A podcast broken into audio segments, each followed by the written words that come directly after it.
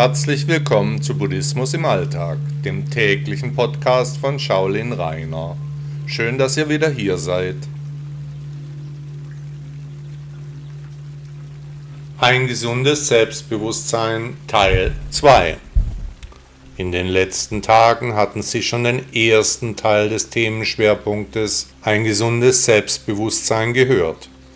Heute geht es weiter.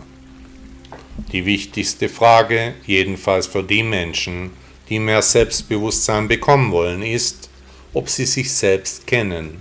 Denn wer sich selbst kennt, der kann sich auch Kritik ohne Probleme anhören. Er weiß ja, wie die Sache in Wirklichkeit aussieht. Hier stellt sich meine übliche Frage, wer bin ich wieder? Denn hier muss zuerst eine Antwort gefunden werden. Wenn diese wichtige Frage im Raum stehen bleibt, dann können sich keine Veränderungen auftun. Buddhisten haben meist schon reichlich Zeit in die Überlegung gesteckt. Häufig lässt diese Frage die Betroffenen nicht mehr los. Auch wird genau diese Frage von Chan-Meistern an ihre Schüler als Gong-An, also Kuane, gestellt, um sie aus den Gedanken hin zur Lehre zu bringen, sie mit der Buddha-Natur zu verbinden.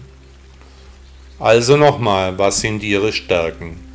Es gibt keinen einzigen Menschen auf dieser Welt, der nicht irgendetwas gut könnte, der nicht Talente hat, der eine mehr, der andere weniger, aber talentfrei ist niemand. Nur weil Sie gut kochen können, bedeutet das nicht, dass alle Menschen gut kochen können. Sie haben eine schöne Stimme gut nur sehr wenige Auserwählte sind mit dieser Gabe ausgestattet. Ich für meinen Teil etwa kann nicht singen, ich habe auch keinerlei handwerkliche Begabungen, aber ich habe ein abgeschlossenes Studium in Rechtswissenschaften, was eben auch nicht jeden Menschen interessieren würde. Der eine kann das, der andere etwas anderes. Auch stellt sich die Frage, für was sie brennen, was liegt ihnen am Herzen, mit welchen Themen kommen Sie leicht zurecht? Bauen Sie sich ein anständiges Selbstbewusstsein auf. Beginnen Sie mit Ihren Stärken, Ihren Vorteilen, mit den Dingen, die Sie gut machen. Lenken Sie Ihre Gedanken auf die Erfolge, auf Ihre guten Seiten. Um ausreichend Selbstbewusstsein aufzubauen, muss zwingend auch Respekt vor der eigenen Person angereichert werden.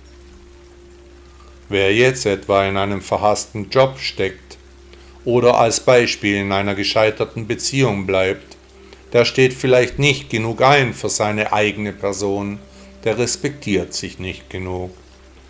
Daher kommen wir wieder zur obigen Frage, wer bin ich? Nur wenn wir hier eine gute Antwort gefunden haben, dann kommt Respekt für die eigene Person und natürlich in der Folge dann auch reichlich Selbstbewusstsein. Lösen Sie Ihre Probleme, machen Sie klar Schiff, stehen Sie zu sich, zu dem Menschen, der Sie wirklich sind.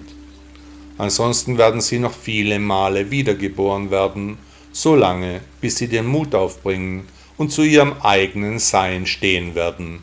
Sie wissen ja, der Weg ist das Ziel. Buddha sagte einmal, Bewusstsein ist unendlich.